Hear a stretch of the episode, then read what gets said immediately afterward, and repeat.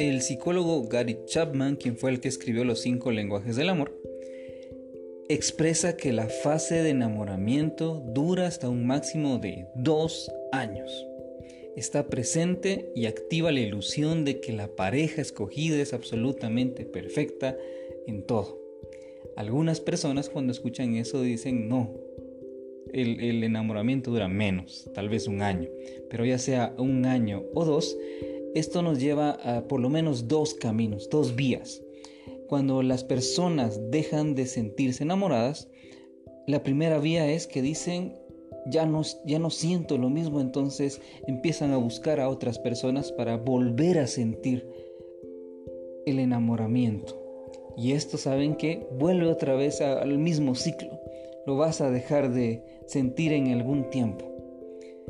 Pero, si de verdad estás interesado en esta persona y de verdad querés amar, cuando se termina el enamoramiento y es necesario que se termine, eso da vía libre al verdadero amor, porque el amor es una decisión, va más allá de un sentimiento, te empuja al sacrificio y al bienestar de la otra persona. En otras palabras, necesitamos que la fase de enamoramiento se termine para dar lugar al amor. Y esto produce después que volvamos a sentir enamoramiento. Es decir, que van a haber días que no vas a sentir nada. Pero cuando desaparece esta fase del enamoramiento es bueno, porque entonces vas a poder amar de verdad.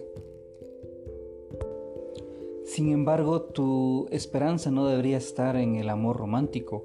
Ernest Becker dice, el fracaso del amor romántico como solución a los problemas humanos constituye una gran parte de la frustración del hombre moderno. No hay relación humana alguna que pueda llevar la carga de la divinidad, por mucho que la idealicemos y que la convirtamos en nuestro ídolo.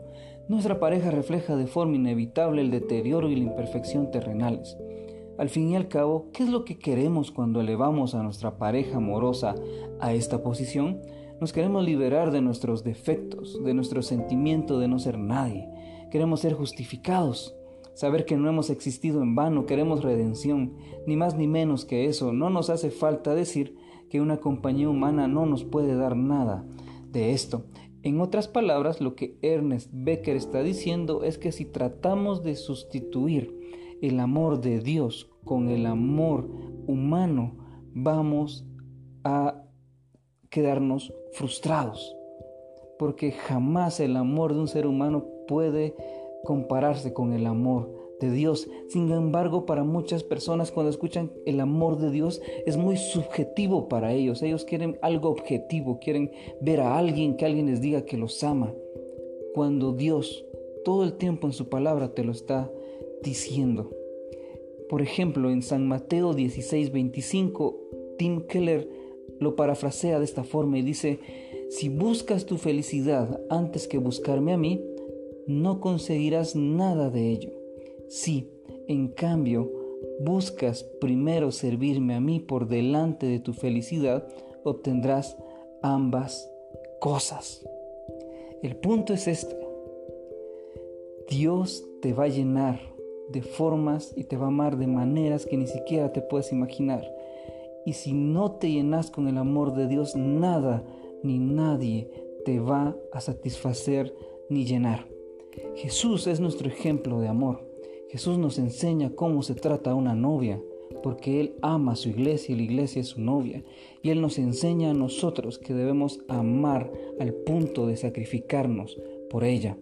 Ese es el punto entonces, ese es el Evangelio, de cómo Jesús lo entrega todo. Tal vez tu esperanza está en ser amado por una persona, pero te aseguro que si primero trabajas tu relación con Dios, Dios te guiará a esa persona que tanto anhelas, pero no, no, no la vas a buscar con esa necesidad de que si no la encontrás no vas a ser feliz, porque vas a tener a la felicidad delante tuyo teniendo a Dios. Pero Dios conoce tu corazón y sabe que hay momentos en los que te sentís solo o sola. Por esa razón Él te va a llenar a través de esta persona. Él te ha dado la sabiduría para poder decidir. Así que no pongas tu, tu esperanza en el romance o en el amor romántico. Pone tu esperanza en Jesús. No esperes que una persona te vaya a llenar como solo Dios llena. Primero llénate de Dios y entonces decidí que vas a poder amar.